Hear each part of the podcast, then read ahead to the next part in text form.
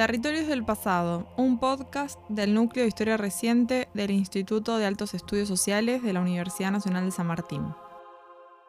¿Qué tiempo lleva frente al lente?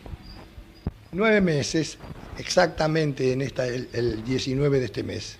¿Y usted sabe que en tan poco tiempo lleva el récord mundial de prohibiciones? Exactamente, hemos prohibido ya 125 películas y estoy muy satisfecho de esa tarea higiénica y espero que si me dejan unos meses más voy a llegar a las 200 películas que son mi ideal prohibir en un año. El 10 de diciembre de 1983, Raúl Alfonsín asumió la presidencia de la Nación luego de una de las más violentas dictaduras que conoció la Argentina. El gobierno militar había ejercido la censura, la persecución, la desaparición y el exilio político de una gran cantidad de artistas. El cine no fue un capítulo aparte en ese proceso.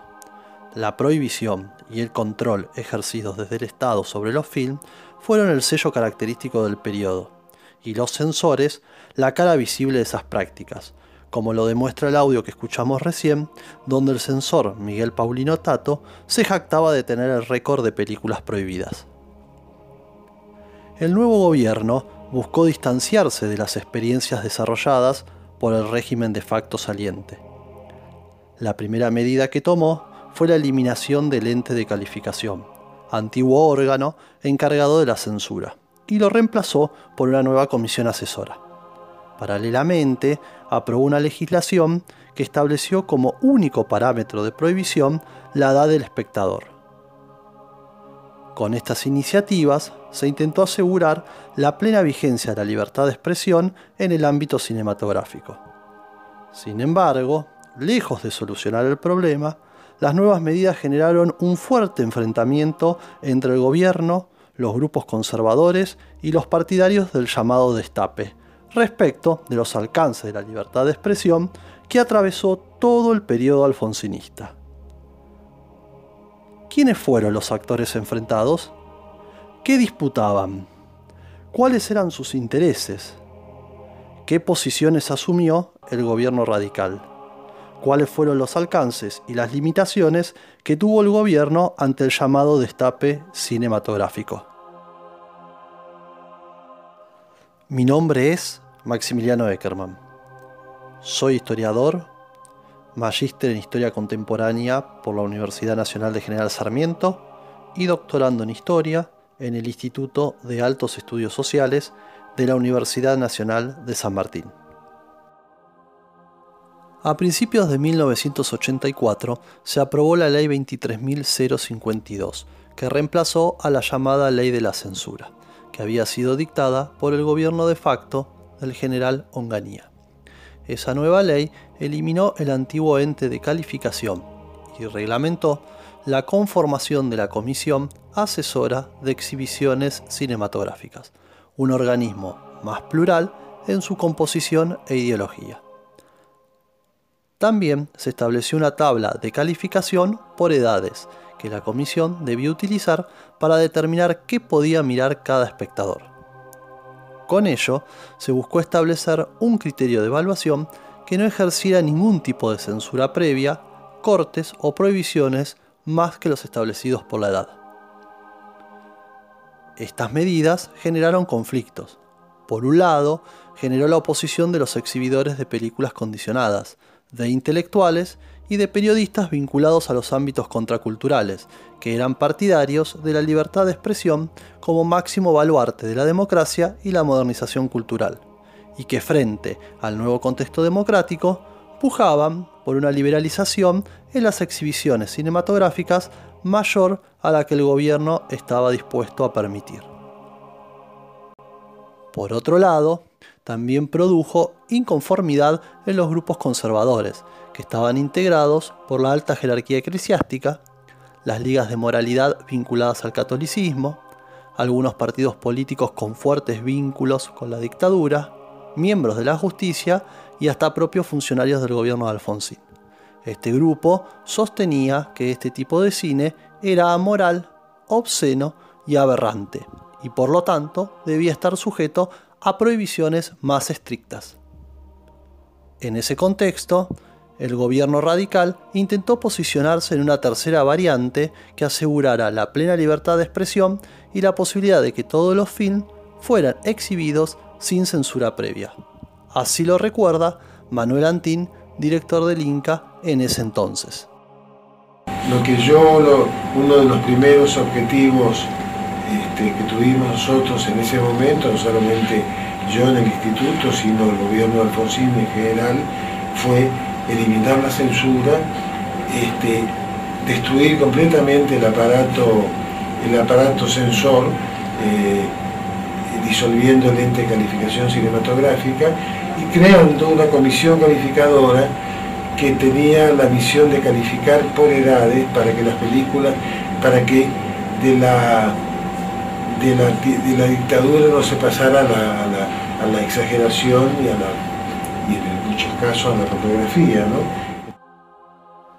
Además, el gobierno radical buscó no confrontar con la Iglesia Católica y sus aliados, moderando el destape por medio de diferentes estrategias como la de permitir la judicialización de algunas exhibiciones, la burocratización de la proyección del cine condicionado o el avance de los grupos católicos dentro de la comisión calificadora. Finalmente, todas estas medidas acercaron al gobierno hacia posiciones más conservadoras y lo fueron alejando de sus propuestas más liberales y modernizadoras. El conflicto con los exhibidores de películas condicionadas y los partidarios del destape se desató apenas aprobada la ley en 1984. La reglamentación establecía que los films aptos para mayores de 18 años con exhibición condicionada solo podían proyectarse en las salas habilitadas especialmente por las autoridades municipales en cada ciudad.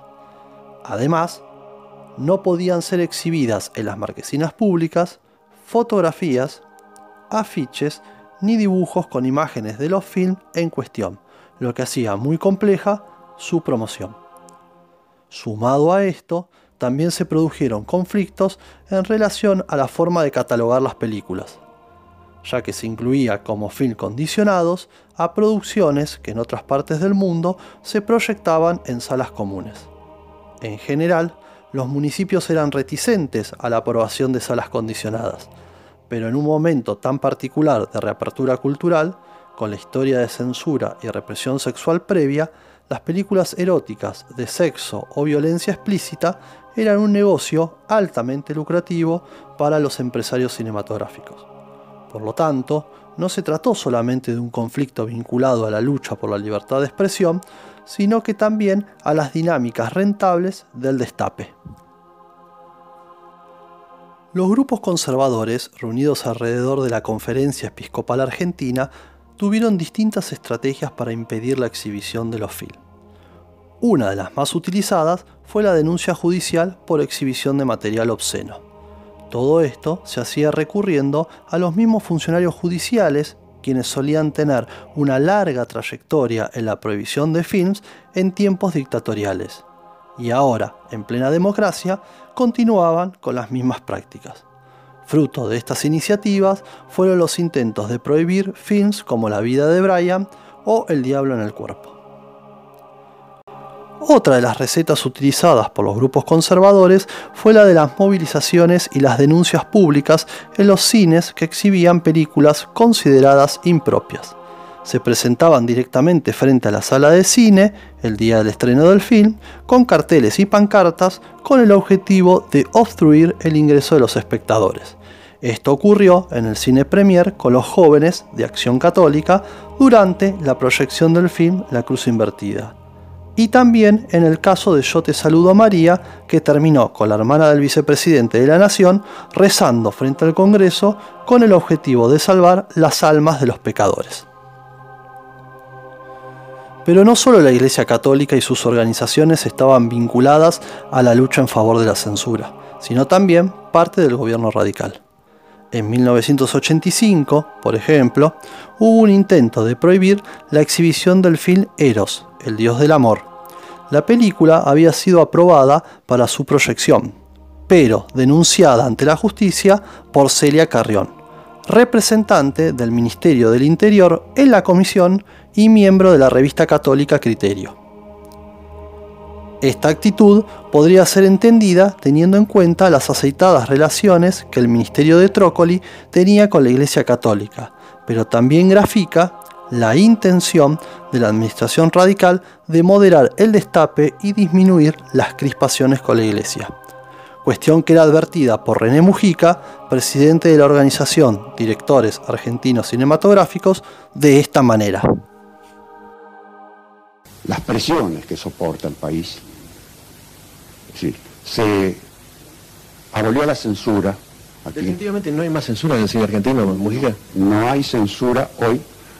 Está la ley, la ha derogado, la ley de censura, ha disuelto el ente de calificación como veníamos gritando del año 78 eso se ha conseguido. Pero las presiones económicas son tan eficaces y tan tremendas como la censura ideológica y la censura de la libertad de expresión.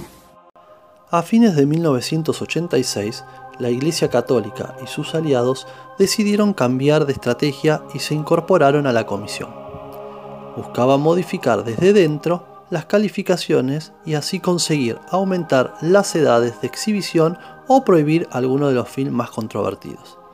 Pero el conflicto se agudizó aún más cuando la Cámara de Senadores aprobó, en octubre de 1986, a solicitud de Alberto Rodríguez Sá, del Partido Justicialista, una ley que permitió considerar a la obscenidad como un delito de acción pública y no privada. A partir de ello, las autoridades policiales o judiciales podían intervenir de oficio la proyección de un film.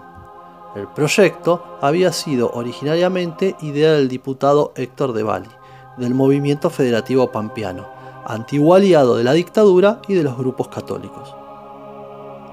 A partir de 1987 en adelante, el sistema de calificación se volvió cada vez más estricto, logrando aumentar las edades de la prohibición de algunos films situación que terminó generando la autocensura de muchos exhibidores y distribuidores por miedo a perder dinero. Esto pasó, por ejemplo, con la no proyección de la última tentación de Cristo. El pico máximo de tensión se produjo en 1989, tras la prohibición de la película Kindergarten, de Jorge Polaco. Por primera vez desde la vuelta a la democracia, se había prohibido la proyección de un film como en los tiempos de la dictadura. Pese a que el nuevo gobierno democrático buscó asegurar la libre expresión cinematográfica, la legislación no convenció ni a los partidarios del destape, que la consideraron restrictiva, y mucho menos a los grupos conservadores, que veían a la ley como una amenaza a la hegemonía que habían ejercido durante décadas. Frente a ello, el gobierno radical se mostró ambiguo en sus actitudes, en un intento de conformar a ambos sectores esas dudas permitieron que los grupos conservadores desplegaran una serie de estrategias para contener ese avance modernizador.